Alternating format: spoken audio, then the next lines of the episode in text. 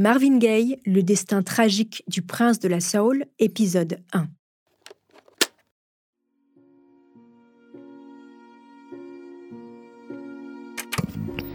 La chanson américaine vient de perdre un de ses plus brillants, brillants représentants, Marvin Gaye. Il est mort hier soir à Los Angeles, tué par son père à coups de fusil au cours d'une altercation. Ses amis le surnommaient le séducteur numéro un. On le vit dans les Supremes, les Four Top, il travailla pour Michael Jackson, Stevie Wonder ou encore les Rolling Stones. Soul singer Marvin Gaye, whose career spanned over 25 years, including the birth of the Motown sound to the 80s, was shot to death yesterday in Los Angeles. Singer Marvin Gaye was shot to death last Sunday on the eve of his 45th birthday. His father, Marvin Gaye Sr., was booked on suspicion of murder Du chanteur mythique Marvin Gaye, on connaît tous les titres incontournables What's Going On, Let's Get It On, autant de tubes planétaires qui résonnent encore 40 ans après sa mort. Mais savez-vous que cet homme à la voix d'or, légende de la musique noire américaine, a connu une vie tumultueuse marquée par les excès de drogue, la violence et surtout par le désamour de son père. Star planétaire, admiré par des millions de fans, Marvin Gaye n'a jamais laissé personne indifférent, mais son père, un homme froid, dur et violent, lui ne l'a jamais aimé. Le désamour entre le fils et le père était telle que leur histoire a fini tragiquement dans un bain de sang à la veille du 45e anniversaire du chanteur. Avec sa musique, Marvin Gaye voulait changer le monde. Mais accro à la cocaïne, parano suicidaire, il s'est laissé emporter par ses propres démons et vous allez le voir, il est mort d'une manière totalement tragique. Dans le dernier épisode, je recevrai Frédéric Adrian, journaliste musical, auteur d'une biographie sur Marvin Gaye. Vous écoutez Homicide, je suis Caroline Nogueras.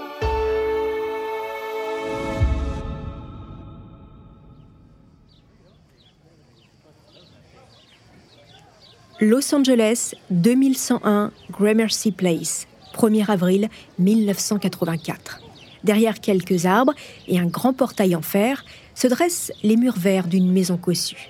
La demeure de 500 mètres carrés au style anglais a été offerte par le chanteur Marvin Gaye à ses parents au cours des années 70.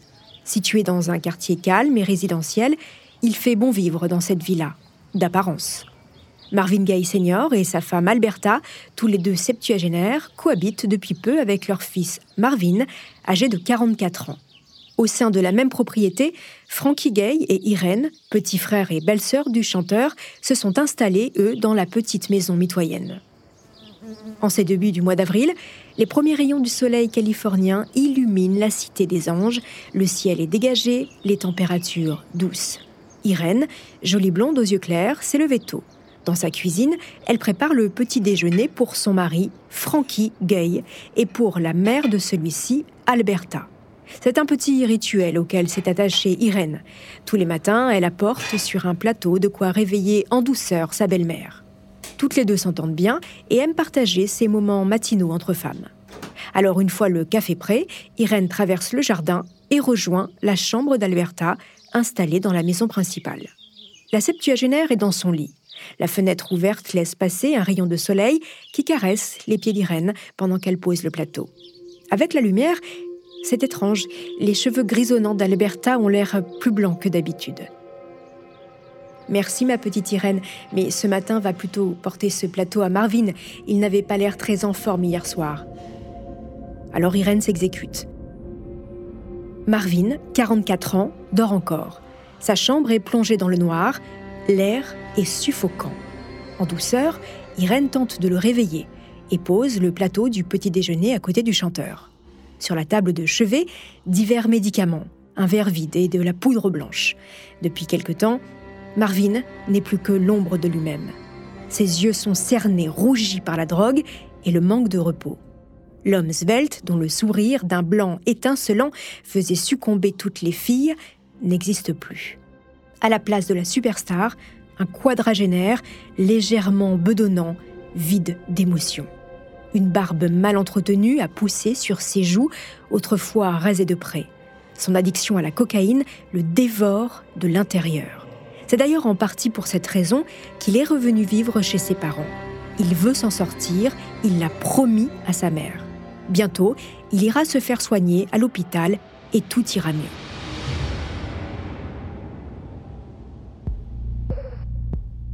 Il est midi. Irène est retournée chez elle rejoindre son mari. Marvin, fils, réveillé, est allé retrouver sa mère, Alberta, dans son lit. Il s'entend bien avec elle. Ensemble, ils parlent de tout, ils rient aux éclats. Leur complicité est évidente. Quoi que fasse son fils, Alberta le soutient, avec l'amour inconditionnel d'une mère. La relation entre Marvin et son père est tout autre. Marvin Gaye Senior, 70 ans, est un homme aigri, aux traits rongés par l'alcoolisme. Il ne partage plus sa chambre avec sa femme, chacun s'affaire de son côté. Demain, le 2 avril, c'est l'anniversaire du chanteur, mais personne ne semble s'en soucier. Au rez-de-chaussée, Marvin Senior s'agace. Il n'arrive pas à remettre la main sur les papiers de l'assurance. Furieux de ne pas trouver ce qu'il cherche, et déjà bien imbibé de vodka, il crie à sa femme de l'aider. Marvin fils, agacé par les colères de son père, lui hurle à son tour de monter pour échanger calmement. Alors, Marvin père prend les escaliers et rentre dans la chambre de sa femme, toujours aussi énervé. Il continue de vociférer sur Alberta. Dans la chambre, la tension monte. Marvin fils se lève, se place face à son père et lui demande de quitter la pièce. Marvin père refuse et une violente dispute éclate. Père et fils en viennent aux mains. L'un pousse l'autre jusqu'à ce que Marvin père trébuche. Alors que Marvin est au sol, le chanteur le frappe et lui ordonne violemment de sortir de la chambre. Assis sur son lit, Alberta est sous le choc.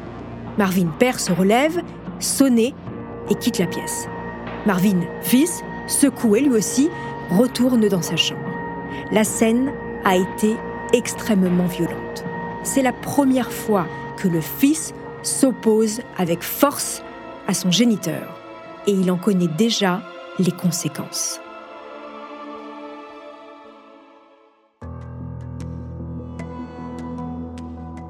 Marvin Senior l'a toujours dit à ses quatre enfants. Si l'un de vous ose hausser le ton ou s'opposer à moi, je vous ai donné la vie.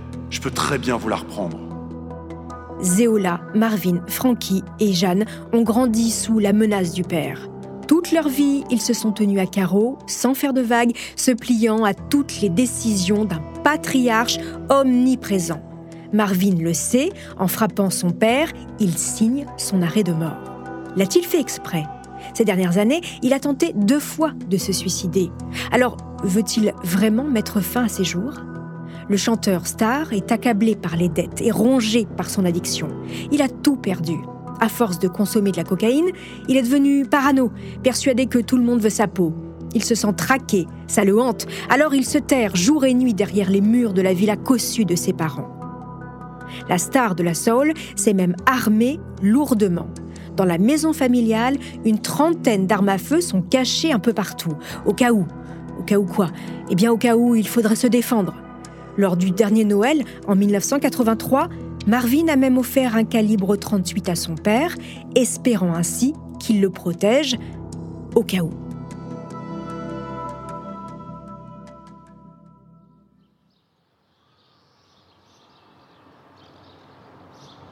Il est midi et demi au 2101 Gramercy Place. Dehors, le soleil est au zénith. Dans la maison, l'ambiance est lourde. Alberta Gay a rejoint son fils dans sa chambre. Marvin est prostré sur le sol, le dos contre le lit, l'air grave. Sa décision est prise. Il va quitter la maison. Puis, tout va très vite. Marvin père apparaît dans l'encablure de la porte. Sans un bruit, sans un mot, il lève son bras. Dans sa main, le calibre 38 Smith et Wesson que lui a offert son fils. Il le pointe droit sur le chanteur, ce fils qu'il n'a jamais vraiment aimé. Il vise et tire. Marvin Gaye reçoit la balle dans l'épaule. Il hurle de douleur. Sans aucune émotion, Marvin père se rapproche et tire une seconde fois. Le fils s'écroule, touché en plein cœur. Les deux détonations et les cris ont déchiré le silence pesant de la maison. Dans leur petit logement mitoyen, Irène et Frankie ont tout entendu. Ils sortent en trombe de chez eux, traversent le jardin et tombent nez à nez avec Alberta en pleurs. La septuagénaire, en état de choc, se jette dans les bras de sa belle-fille et hurle toute sa détresse. Frankie se précipite dans la chambre de son frère. Marvin Gaye est allongé sur le sol, le corps ensanglanté, il ne bouge plus mais respire encore. Utilisant ses dernières forces, Marvin lâche à son frère. J'ai fait mon chemin. Il n'y a plus rien à moi. J'ai eu ce que je voulais. Les secours sont prévenus par les voisins. Une dizaine de minutes plus tard, ils sont devant la maison mais refusent de rentrer. Tant que Marvin Gaye Senior n'aura pas rendu son arme, ils ne s'engageront pas à l'intérieur. C'est beaucoup trop risqué. Alors, Irène décide d'agir. Son mari est extrêmement calme. Elle le supplie de rendre son arme. Il ne réagit pas. Après quelques longues minutes, elle récupère le pistolet. Les secours peuvent enfin intervenir. Ils embarquent Marvin fils dans l'ambulance, direction le California Hospital Center. Mais c'est déjà trop tard pour le chanteur. Il s'éteint à 13h01 à quelques mètres de l'hôpital la veille de son 45e anniversaire.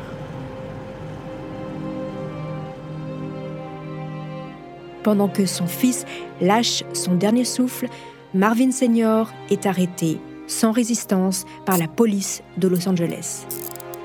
Interrogé plus tard par les enquêteurs, il assume. Son fils lui faisait peur il n'attirait que pour se défendre. J'avais peur de lui, j'ai pensé qu'il allait me faire du mal. D'ailleurs, il était persuadé que le pistolet était chargé de balles à blanc, son fils gardait tellement d'armes à la maison.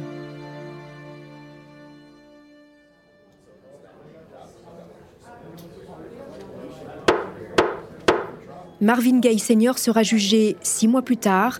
À la barre, il plaide la légitime défense. Selon lui, s'il n'avait pas tiré, son fils l'aurait tué. Au vu de son âge, 70 ans, il n'est condamné qu'à 5 ans de prison avec sursis. Interrogé par la Cour sur ses sentiments à l'égard de son fils aîné, il répond Disons que je ne le détestais pas. Avant de poursuivre cet épisode, une petite pause pour donner la parole à notre partenaire, sans qui ce podcast ne pourrait exister. Restez avec moi, on se retrouve juste après.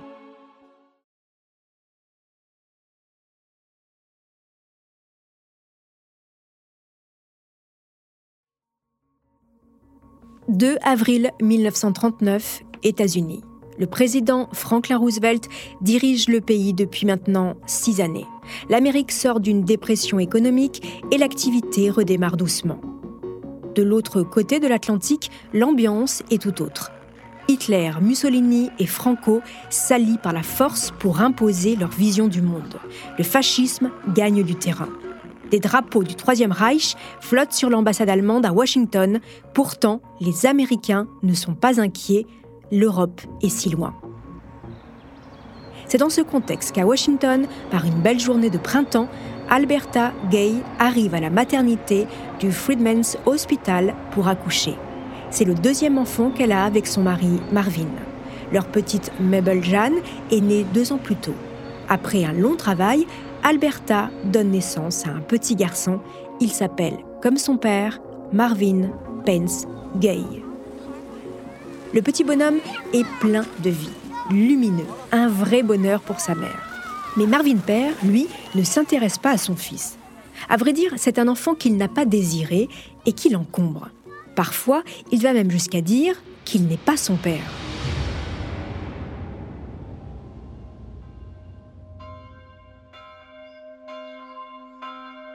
Marvin Gaye Senior est pasteur dans une église, disons plutôt prédicateur dans une secte, la Maison de Dieu, un mouvement qui mélange le judaïsme, l'évangélisme et le pentecôtisme. Au sein de ce courant religieux extrêmement strict, il est courant d'affamer et de frapper les enfants car la souffrance les rapprocherait de Dieu. Le père Gay est un homme froid qui impose un mode de vie rigoriste à sa famille, mais qui s'octroie tout de même le droit de boire de l'alcool à outrance. Installé à Washington, dans un quartier populaire près de la rivière Acoustia, la vie dans la famille Gay est austère et modeste. Papa, pasteur, et maman, femme de ménage. Après Jeanne et Marvin, deux autres enfants viennent au monde à quelques années d'écart, Frankie et Zéola. Quatre beaux enfants qui, au moindre faux pas, sont battus par leur père. Par exemple, quand ils n'arrivent pas à réciter par cœur les versets de la Bible. Avant de les frapper, le paternel impose à ses enfants d'attendre en sous-vêtements dans leur chambre pendant de très longues minutes. Marvin Senior est un personnage complexe, tyrannique et violent au sein de sa famille. Il est aussi un chef spirituel respecté et plus étrange, un homme qui assume pleinement sa part de féminité. Et oui, il n'est pas rare de le voir déambuler en jupe et talons dans sa maison, dans son quartier, parler d'une voix fluette, puis quelques heures plus tard s'en prendre physiquement à sa femme. Marvin Jr. souffre de cette dualité. À l'école, il est moqué par ses camarades, harcelé parce qu'il s'appelle gay, homosexuel en anglais, et que son père se travestit.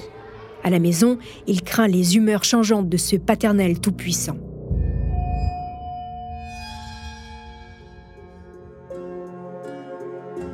Le petit Marvin est le souffre-douleur de son père. Dès l'âge de 7 ans, il reçoit des coups de ceinture quotidiennement. Le garçonnet encaisse toutes les colères de Marvin. Pourquoi? Parce que le père est jaloux de son fils, jaloux que sa femme accorde de l'attention à cet enfant qu'il ne voulait pas. Alors, pour échapper à toute cette violence, le garçon chante. Il rejoint la chorale de gospel dans l'église de son père. Sa voix est un enchantement. Tout le monde est subjugué par son talent. En parallèle, son père lui apprend à jouer du piano. C'est d'ailleurs l'un des rares moments apaisés entre les deux Marvin. Et il est clair que cet enfant a un réel don pour la musique. Alberta, sa mère, sa première supportrice, le pousse à se dépasser et à poursuivre dans la musique. Mais son père, qui l'a quasiment obligé à faire du gospel, est jaloux de son succès. Alors, il frappe. Quelques années plus tard, Marvin Gaye confie à David Ritz son biographe. Si ma mère n'avait pas toujours été là pour me consoler et me féliciter pour mon chant, euh, je pense que j'aurais été l'un de ces suicides d'enfants dont on parle dans les journaux. Complètement soumis aux humeurs de son géniteur, l'enfance de Marvin Gaye n'est que traumatisme. Mais le petit chanteur a bon espoir, il le sent, sa voix et son ticket vers la liberté. Marvin, 15 ans, est devenu un beau jeune homme aux yeux rieurs. Avec ses amis du lycée, il fonde un groupe de doo-wop, un style musical proche du rhythm blues, très en vogue dans les années 50 aux États-Unis. Évidemment, son père désapprouve totalement. Une musique qui ne loue pas le Seigneur, pensez-vous. Qu'importe, Marvin persévère et décroche ses premiers petits contrats de chanteur. Par patriotisme, mais surtout pour fuir l'emprise de son père, Marvin s'engage dans l'armée de l'air deux ans plus tard. Mais il accumule les retards, n'obéit pas aux ordres et se fait renvoyer quelques mois plus tard. Tant mieux, il préfère la musique. Nous sommes en 1959 et Marvin Gaye a maintenant 20 ans. Il est de retour de l'armée et se lance dans une tournée intracontinentale avec son groupe The Moonglows. L'année suivante, le chanteur s'installe à Détroit. Il est repéré par le producteur Berry Gordy, qui vient de fonder le label Motown consacré à la musique afro-américaine. En Berry Gordy, Marvin retrouve un peu de son père un homme d'affaires impitoyable, dominateur, qui gère le label avec ses quatre sœurs d'une main de fer. Tous les artistes de son écurie, dont Stevie Wonder et les Jackson 5, doivent se plier aux exigences du patron qui leur impose sa vision de la musique. Chapeauté par Berry Gordy, la carrière de Marvin décolle doucement. Et dans les petites salles de concert, la rumeur enfle. Marvin Gaye est-il homosexuel? Ce ne sont que des ragots, mais Marvin en souffre terriblement. Ça le ramène à son enfance traumatisante et à la honte de son nom. Alors, Marvin Gay devient Marvin Gay, avec un E, de quoi faire taire les bruits de couloir et par la même occasion se détacher un peu plus de son père. En 1962, Marvin Gaye enregistre son premier succès, Stubborn King of Fellow mais c'est en duo avec la chanteuse Tammy Tarell qu'il devient une véritable star. Hors de la scène, il partage sa vie avec Anna Gordy, l'une des sœurs de son producteur, de 17 ans son aîné. Une stratégie pour se rapprocher de Berry Gordy et ainsi booster sa carrière, mais aussi un vrai mariage d'amour que l'artiste chante dans Pride and Joy. En Anna, 34 ans, Marvin Gaye retrouve toutes les qualités de sa mère. Fort de ses succès, Marvin accumule les cachets et offre à sa mère une maison loin des quartiers pauvres de Washington. Grâce à l'argent de son fils, Alberta arrête de travailler. C'est un véritable accomplissement pour Marvin, mais il ne lui rend que très rarement visite, pour éviter de croiser son père. En 1967, Tammy et Marvin, iconique duo de la Motown, explosent les compteurs avec Ethno Mountain High Enough,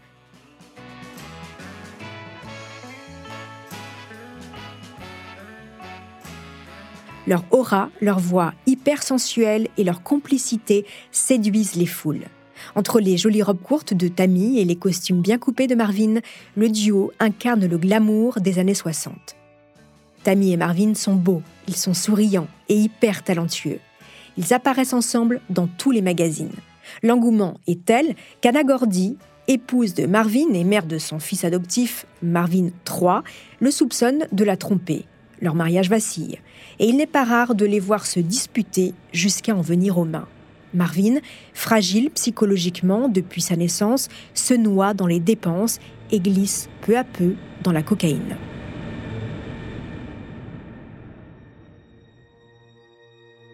Le mariage de Marvin est en train de couler. Au même moment, il se lance dans une tournée avec Tammy Terrell, le 14 octobre 1967, en plein concert au Hampton Sydney College en Virginie, Tammy s'écroule. Elle est évacuée en urgence. C'est la dernière fois que l'on voit le duo sur scène. À seulement 22 ans, la jeune chanteuse souffre d'une tumeur au cerveau. Marvin refuse de remonter sur scène. Il est complètement dévasté. Trois ans après cet incident, Tammy Terrell décède au summum de sa carrière. Marvin Gaye perd sa partenaire, mais surtout une grande amie. Il sombre alors dans une profonde dépression et s'isole. Au même moment, son frère Frankie rentre de la guerre du Vietnam et lui raconte les horreurs qu'il a vécues. Marvin est terrifié par ces récits de violence, et particulièrement par le racisme subi par son frère dans l'armée. En parallèle, il s'insurge aussi contre les discriminations raciales aux États-Unis.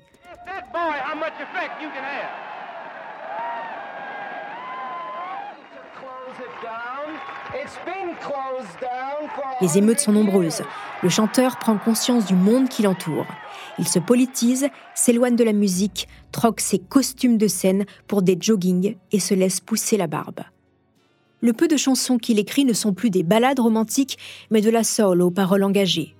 Trois mois après la mort de Tammy, Marvin Gaye enregistre What's Going On, qui dénonce la crise morale de la société américaine. Quand Berry Gordy, son producteur, apprend la nouvelle, il est d'abord soulagé. Marvin se remet à la musique. Mais quand il découvre le texte, il est furieux. Il déteste la nouvelle trajectoire que prend son poulain. Mais après un chantage de l'artiste, Gordy publie quand même le nouveau single What's Going On, qui devient immédiatement un succès mondial. Avec ce titre, Marvin Gaye s'inscrit dans l'histoire de la musique, devenant une légende de la soul, et quoi qu'on en dise, le single marche tellement bien que Marvin Gaye écrit tout un album de neuf morceaux engagés.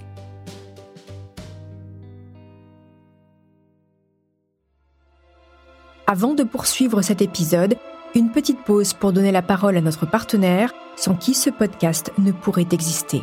Restez avec moi, on se retrouve juste après.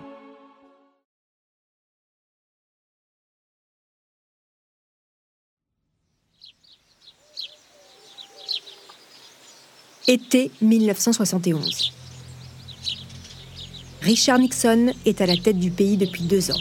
Le mouvement hippie s'étend en réaction aux guerres que mènent les États-Unis au Vietnam et le pays de Lincoln est toujours en guerre froide avec le bloc soviétique. Le racisme et la ségrégation sont encore bien présents et ces dernières années, les émeutes se sont multipliées. Marvin Gaye, porteur d'un discours antiraciste, est au sommet de sa carrière. Adoubé par un large public pour son nouvel album, il retrouve le plaisir de chanter après une pause de plus de trois ans. Côté cœur, Marvin vit une idylle avec sa maîtresse, une jeune femme de 17 ans prénommée Janice Hunter. Les deux tourtereaux se rencontrent pendant une session d'enregistrement de Let's Get It On. Ce jour-là, la mère de Janice, une amie du producteur, Ed Townsend, a décidé de s'inviter dans les studios avec sa fille. Marvin Gaye ne quitte plus la jeune Janice des yeux. Entre la belle et le chanteur, c'est le coup de foudre. Très vite, ils emménagent à Hollywood. L'époque est moins regardante sur les amours entre mineurs et majeurs. Marvin Gaye initie sa nouvelle compagne aux excès en tout genre alcool, drogue et fêtes jusqu'au petit matin. La vente de son dernier album, à plus d'un million d'exemplaires, rapporte beaucoup d'argent à l'artiste. Alors il flambe. Marvin s'achète une Rolls-Royce, plusieurs maisons, dont une à Los Angeles, qu'il offre à ses parents. Marvin Senior, père du chanteur, et Alberta Gay déménagent de Washington à Los Angeles pour s'installer dans cette grande demeure de 500 mètres carrés. La famille Gay est de nouveau réunie, au moins géographiquement, en Californie.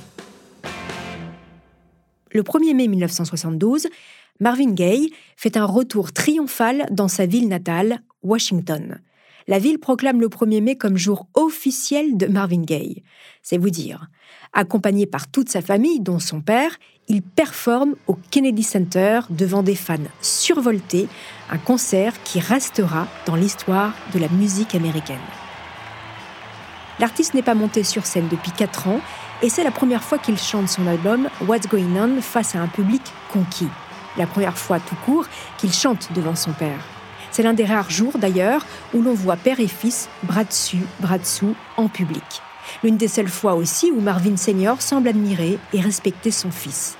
Ce 1er mai 1972, une vraie harmonie entoure les gays, si fiers du talent et du succès du chanteur. Un moment hors du temps qui ne dure qu'une journée les souvenirs traumatisants de l'enfance ne sont pas si loin.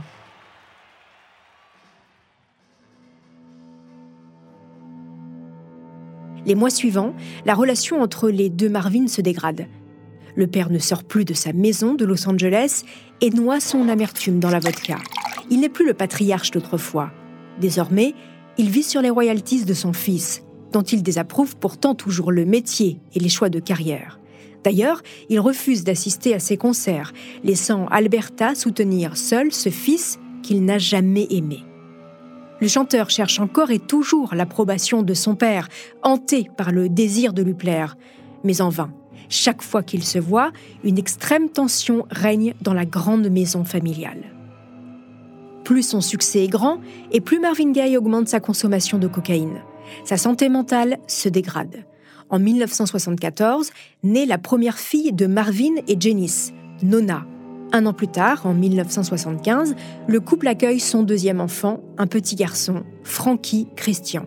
C'est à cette période que l'artiste demande officiellement le divorce à sa première femme, Anna Gordy. La procédure sera longue et extrêmement coûteuse, si bien que, endetté jusqu'au cou, Marvin Gaye est contraint de multiplier les concerts.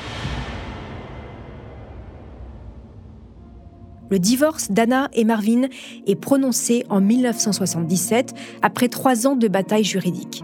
La même année, le chanteur épouse Janice, même si leur relation s'est fortement dégradée au fil du temps. Sa dépendance à la drogue fait des ravages. Marvin Gaye devient violent, comme son père. Un soir, alors qu'il est complètement shooté à la cocaïne, il incite sa jeune épouse à avoir une relation sexuelle avec deux autres personnes devant lui, avant de l'insulter copieusement. Il se plaint du corps de Janice, changé par les grossesses, et va jusqu'à la menacer d'un couteau sous la gorge. Pour Janice, âgée de 22 ans seulement, c'en est trop. Seulement deux ans après leur mariage, elle demande le divorce et quitte le domicile avec ses deux enfants, laissant Marvin face à ses démons. À l'aube des années 80, Marvin Gaye est seul, toxicomane et surendetté.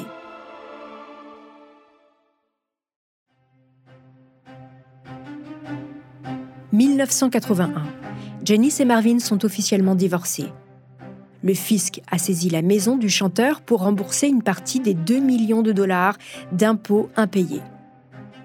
Marvin n'a plus rien.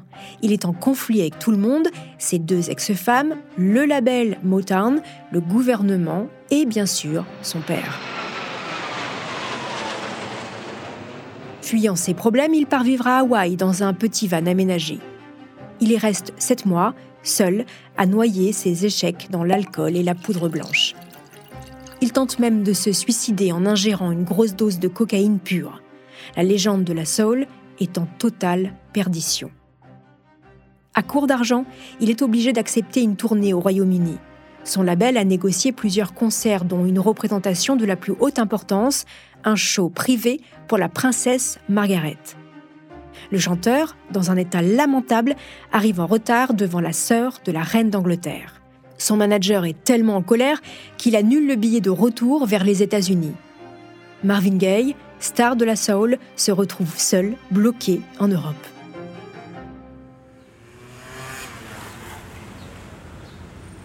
La vie semble pourtant donner une deuxième chance à Marvin. Un producteur de musique belge, Freddy Couzart, apprend que le chanteur est en mauvaise posture, ravagé par la cocaïne et incapable de se payer un billet d'avion. Il profite alors de l'occasion pour lui proposer son aide. Marvin n'a qu'à venir quelques semaines au bord de la mer, à Ostend, en Belgique, prendre l'air et se reposer. Banco, Marvin, accompagné de son fils, Frankie Christian, prend le ferry vers la Belgique. Dans la ville balnéaire, qui ne compte pas plus de 70 000 habitants, Marvin Gaye passe inaperçu. Installé dans l'auberge de Freddy et de sa femme, Marvin reprend un mode de vie sain. Il s'éloigne des drogues, ralentit sa consommation d'alcool, reprend le sport. On le voit souvent faire son jogging sur le littoral. À Ostend, seuls quelques musiciens le reconnaissent et l'entraînent dans des sessions d'enregistrement. Marvin Gaye peut s'accouder dans les bars et discuter avec les locaux, Loin de tous ces démons, Marvin Gaye est face à lui-même dans cette ville belge.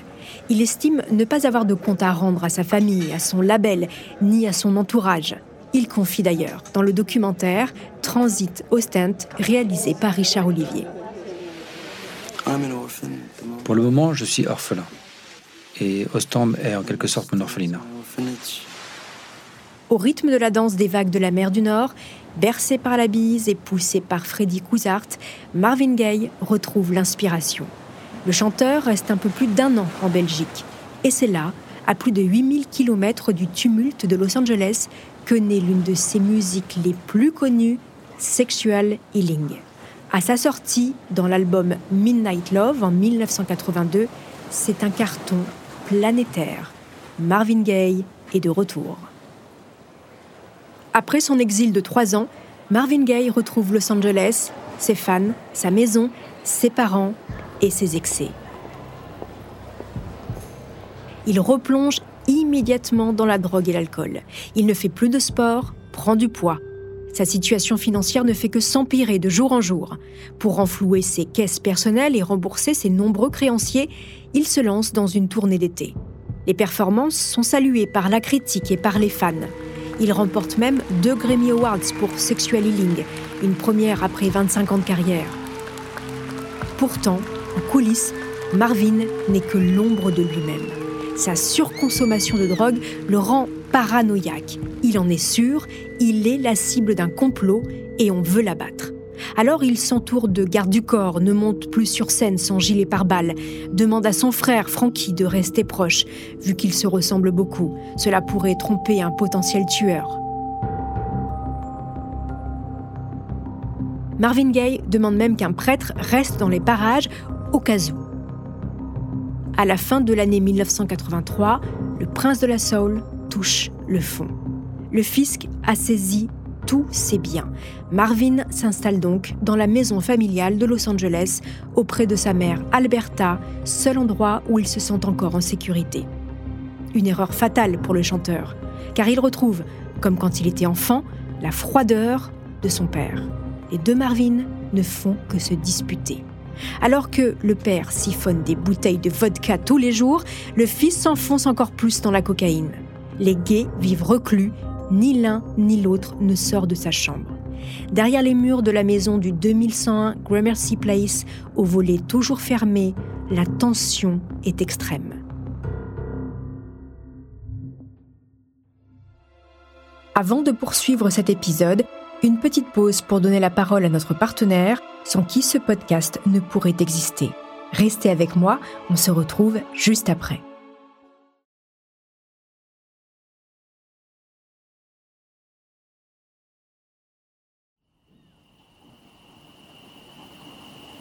Cette soirée du 31 mars 1984, comme toutes les autres, Marvin Gaye ne trouve pas le sommeil. Jamais dans sa vie il ne s'est senti aussi mal. Les bras d'Alberta, sa mère, sont son seul refuge. Ensemble, ils rient à en briser le silence glacial du 2101 Gramercy Place. Marvin Senior est insupportable. Entre deux verres de vodka, il rumine. Son fils est un échec, un fou, un drogué. Il n'en peut plus de le voir traîner des pieds dans la maison, à peine habillé. Il n'en peut plus non plus des nombreux allers-retours de tous ces junkies qui viennent se shooter avec Marvin. Il n'en peut plus de voir ce fils rire avec sa femme. Il n'en peut plus, alors il boit. Et plus il boit, plus il crie. Marvin Gaye ne supporte plus les cris et les phrases assassines de son père à son égard. Marvin ne supporte plus de voir son père s'enfiler des verres de vodka avant de tabasser sa mère. Il ne le supporte plus.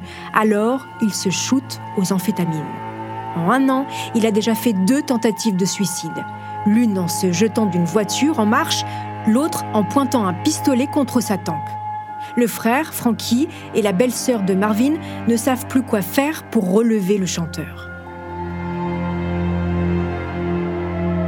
Dans la maison familiale, le nombre d'armes augmente. Au total, 38 pistolets seront retrouvés par les enquêteurs après le meurtre de Marvin. Le 1er avril 1984, Marvin Senior tire sur Marvin Gaye avec un revolver de calibre 38, un cadeau de Noël de ce fils qu'il vient d'abattre à bout portant.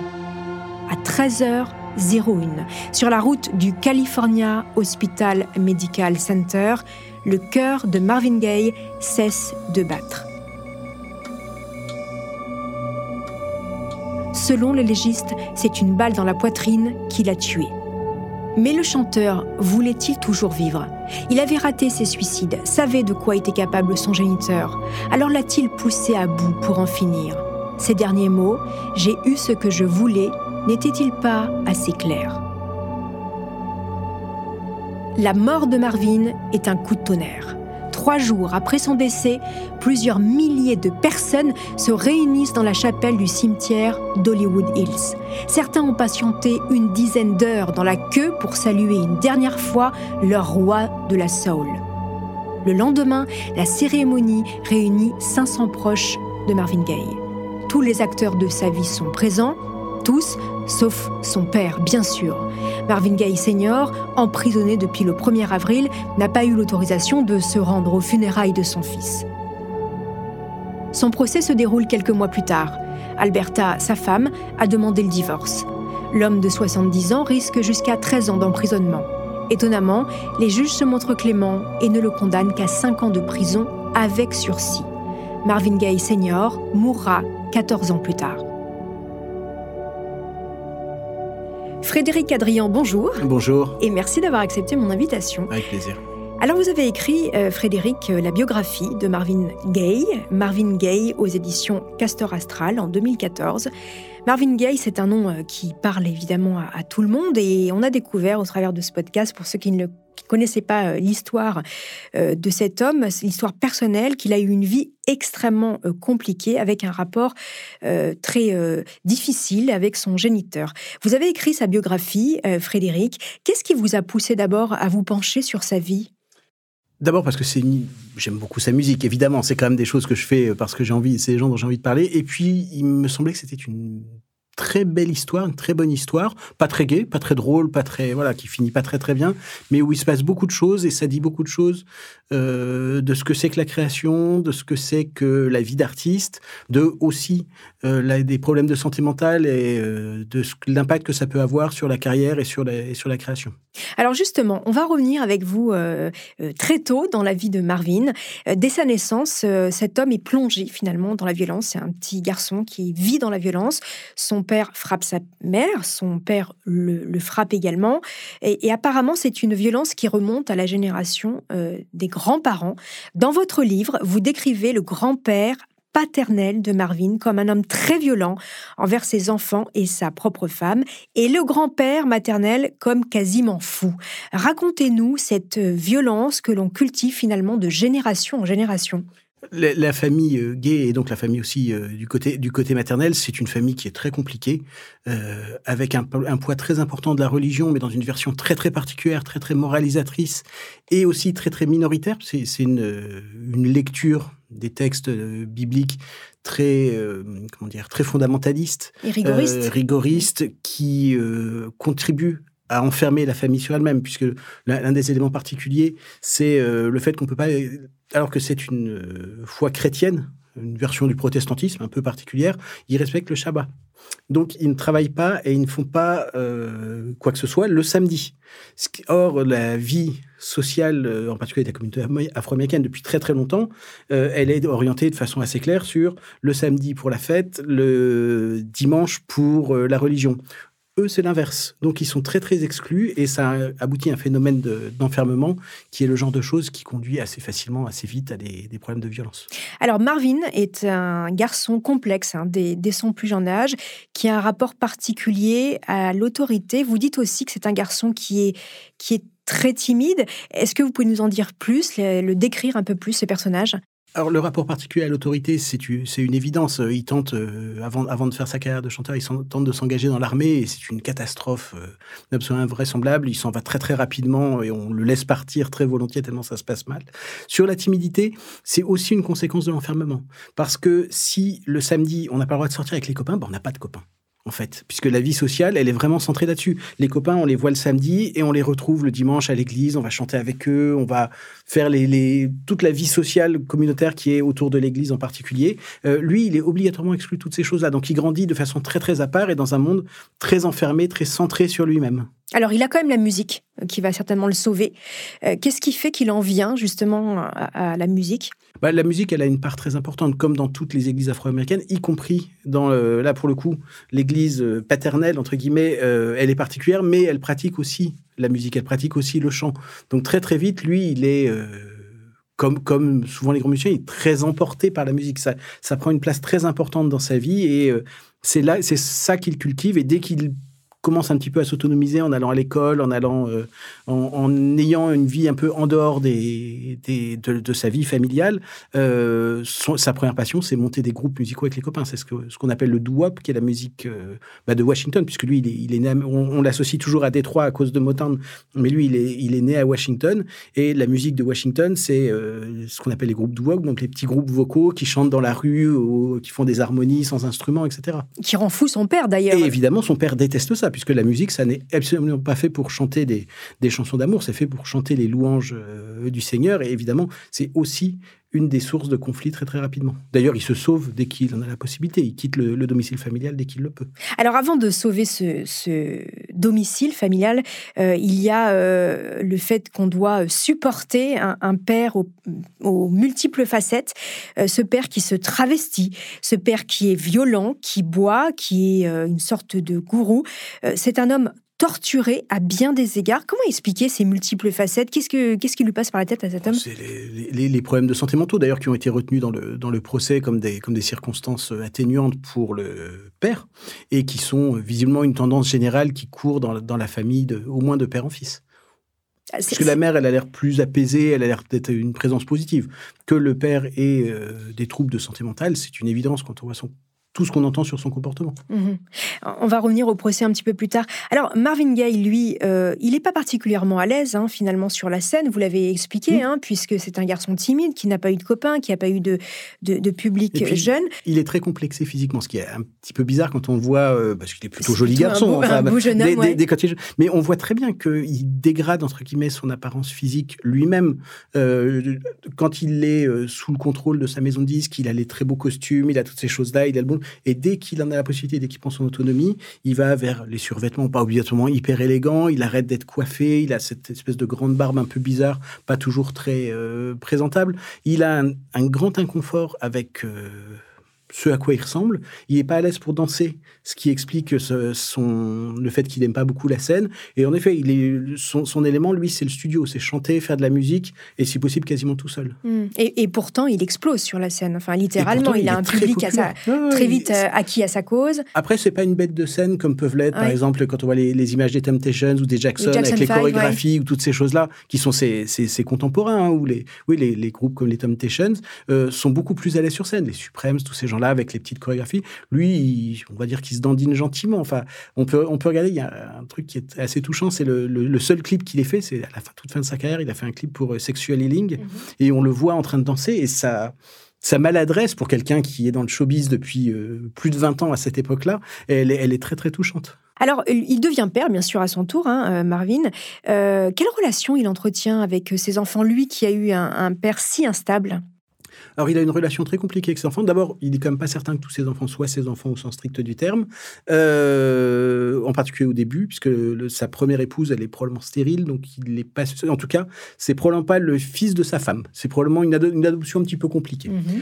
Il a autre chose en tête que s'occuper de ses enfants. Euh, ah. sa vie euh, sentimentale, sa vie personnelle, elle est très tourmentée dès les années 60. Ça se voit moins à cette époque-là, puisqu'il n'y a pas la, la, visibilité du côté superstar, puis il contrôle sans doute un petit peu plus. Mais il a une vie personnelle très très compliquée. Je suis pas sûr que ses enfants soient son centre d'intérêt euh, principal. Bah, il en embarque un quand même avec lui dans son exil. Oui, mais il ne finit pas le renvoyer aussi. Donc c'est les deux. Il le, garde quelque temps en exil avec lui, sans doute dans des conditions un peu euh, compliquées. Après, il le fait repartir aux États-Unis, à juste titre, parce qu'il n'est absolument pas en état de, s'occuper d'un enfant à cette époque. Mais finalement, a-t-il appris à être père? Sait-il être père quand on a un père si défaillant? Probablement pas.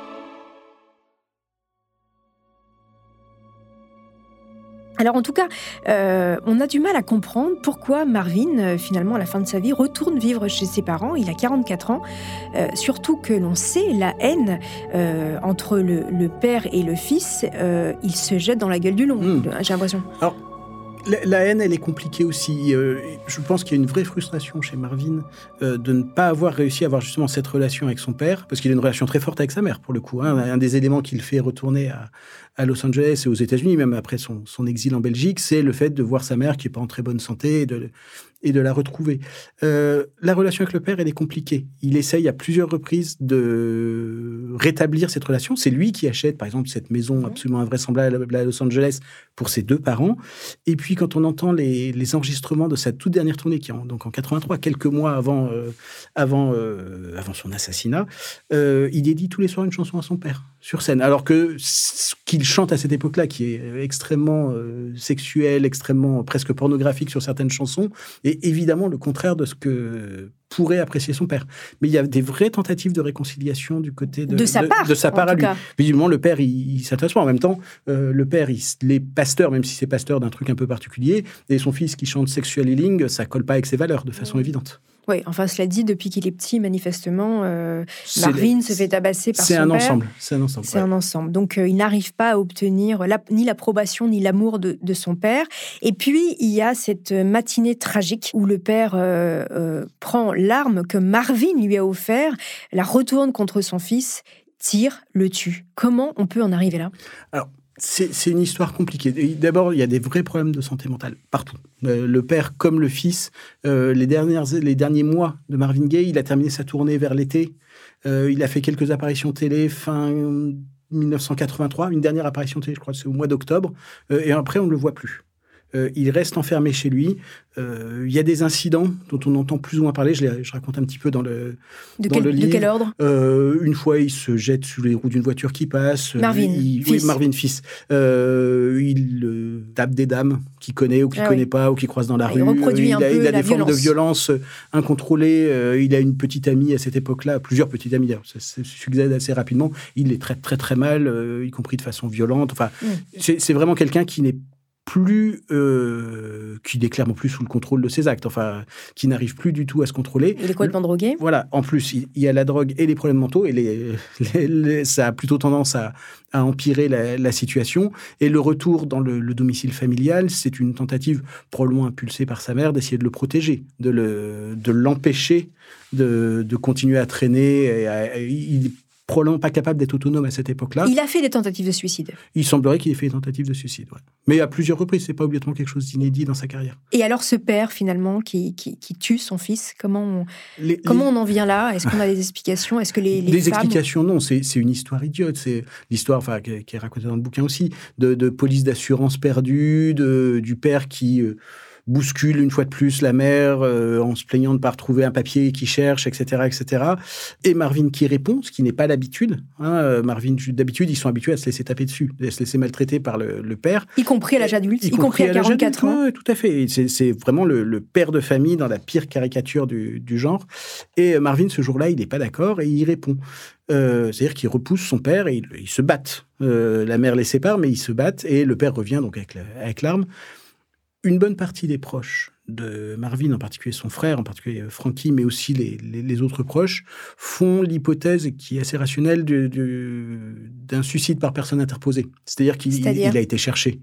Il, savait que Marvin, fils, savait que frapper son père était la source. Allait le mettre à bout. allait le mettre à bout, allait déclencher une colère qui ne pouvait aboutir que sur des catastrophes. C'est lui qui avait acheté l'arme. Mhm. Donc il savait que son père avait, avait une arme. Euh, voilà, l'hypothèse et les, confidences de, de Frankie Gay, donc son, son, frère, euh, qui est le, dernier à avoir entendu parler avant qu'il meure, euh, laisse à penser que ce qui est arrivé n'était pas euh, tant que ça un accident. Il y avait une forme de mmh. provocation, euh, suicide par personne interposée. Très bien. Et, en tout cas, ce qui étonne tout le monde, c'est cette peine si légère finalement euh, du père qui est condamné avec du sursis. Donc vous expliquez ça euh, parce qu'il est reconnu comme fou finalement. C'est un, vieux monsieur, il a clairement pas toute sa tête, et puis il s'est fait casser la gueule par son fils juste avant. Et euh, au tribunal, on, on, projette les photos de, des blessures du père qui lui ont été infligées par le fils juste avant. Mhm. en effet, ça paraît très léger, c'est assez invraisemblable. Il a finalement pas été en prison, même si il a été dans une espèce de, de, résidence surveillée. Enfin, il a été très vite à l'hôpital, euh, un truc médicalisé. Il est mort qu'en 98, d'ailleurs, il est mort assez tard, ah oui, finalement. Il a survécu longtemps à son euh, fils Oui, il, il, a survécu 14 ans à son fils. Euh, mais voilà, il semblerait que les juges aient entendu une forme d'abolition du discernement, enfin, des, choses qui arrivent dans ce genre de situation. Je suis pas sûr qu'aujourd'hui, ça serait traité de la même façon. Mm. Aujourd'hui, on est plus sensible aux violences familiales, où on aurait sans doute entendu d'autres choses. d'ailleurs, la mère de Marvin divorce du père dans la foulée du procès, hein, très très immédiatement, ce qu'elle n'avait pas fait en peut-être 50 ans de vie commune. Elle se, ils se séparent de façon très très rapide après, c'est immensément compréhensible, hein, bien entendu. Et euh, oui, je pense qu'aujourd'hui, ça serait, ça serait probablement traité différemment parce qu'on évoquerait plus largement les violences euh, historiques du père, qui lui aussi pourrait parler des violences qu'il a subies dans, mhm. dans son enfance. Pour terminer, quelle euh, image laisse Marvin Gaye? Et puis, comment sa mort est perçue? Comment euh, le monde réagit, le monde de la soul, le monde de la musique réagit quand ils apprennent la mort terrible de Marvin Gaye? Alors, sa mort, elle est très très violente puisque pour le, pour le public, puisqu'il vient de finir une tournée triomphale, il a remporté un Grammy à peine un an avant, il a eu un des plus grands tubes de sa carrière. Euh, il a fait une tournée qui n'a pas si bien marché que ça l'été. Et les gens, en effet, ont pu voir qu'il était bizarre. Même sur scène, quand on voit les, les images de ses concerts, on sent que c'est pas obligatoirement quelqu'un en très très bonne santé, ni physique, ni, euh, ni mentale, mais c'est une grande vedette au sommet de sa carrière. Personne ne c'est parce qu'à l'époque, il n'y a pas euh, encore les paparazzi, il n'y a pas encore les téléphones portables qui l'auraient pris en photo en train de traîner devant chez lui en très mauvais état. Personne ne sait dans quel état mental il est euh, dans les derniers mois. Personne ne sait pourquoi on ne le voit plus. Finalement, il a eu des tubes, il fait une petite pause, il va préparer autre chose.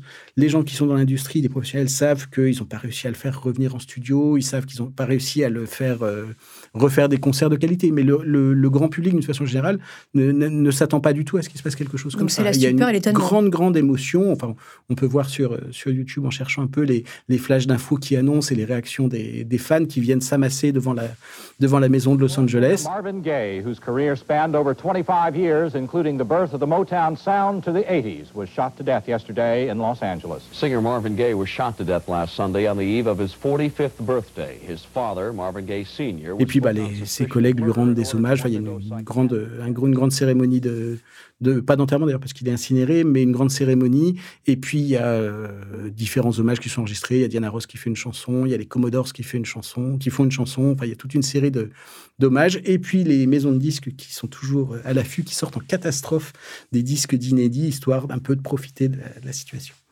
bien sûr. Merci beaucoup, Frédéric Adrian, pour tous ces détails sur la vie de Marvin Gaye. Je rappelle le titre de votre ouvrage, c'est tout simplement Marvin Gaye, paru aux éditions Castor Astral. Merci. Merci beaucoup.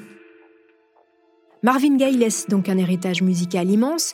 Plus de 30 ans après sa mort, ses morceaux continuent d'être diffusés et écoutés sur les ondes. What's Going On est classé parmi les meilleurs albums de tous les temps par le magazine Rolling Stone. Cette œuvre engagée place l'artiste parmi les légendes de la musique. Voilà, c'est ainsi que se termine cette saison de Homicide. J'espère qu'elle vous a plu, chers auditeurs. N'hésitez pas à nous laisser des étoiles ou des commentaires sur vos applis de podcast préférés. C'est toujours un réel plaisir de vous lire.